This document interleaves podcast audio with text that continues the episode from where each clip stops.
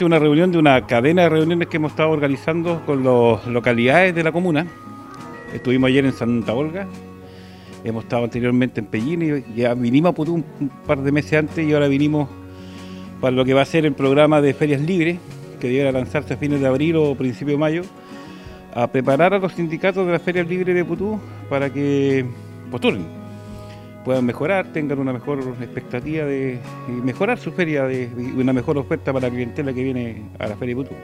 El requisito principal, por eso andamos en conjunto con el municipio, el requisito principal es que ellos estén legalizados, o sea, el sindicato esté actualizado, con directiva al día, eh, inscrito legalmente, que sean más de 25 los personas, los participantes, de preferencia con equidad de género. En este caso el sindicato aquí de 40 eran 30 y algo mujeres.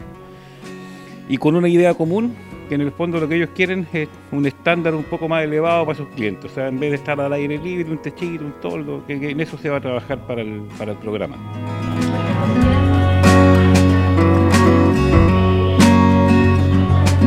Lo que queremos es postular a proyectos para poder seguir con nuestra feria, eh, seguir surgiendo más que nada, ya que la mayoría somos mujeres, eh, jefas de hogar. Eh, estamos trabajando lo que es acá, igual los invito los fines de semana, que tenemos una feria en la plaza, y los primer día hábil del mes que son los pagos. Tenemos de todo lo que es, vendemos frutas, verduras, comerciantes, igual de planta, ropa, artesanía, eh, tenemos como bien variado lo que es la feria acá.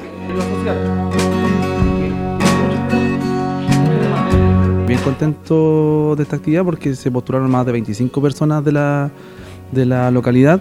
Así que es un balance bien positivo en ese caso. Y segundo, tuvimos la presencia también del Centro de Desarrollo de Negocios, quienes vinieron a presentar y a mostrar a la organización local eh, el tema de eh, los fondos de emprendimiento basados en eh, ferias libre también y desarrollo organizacional, así que fue una muy bonita jornada.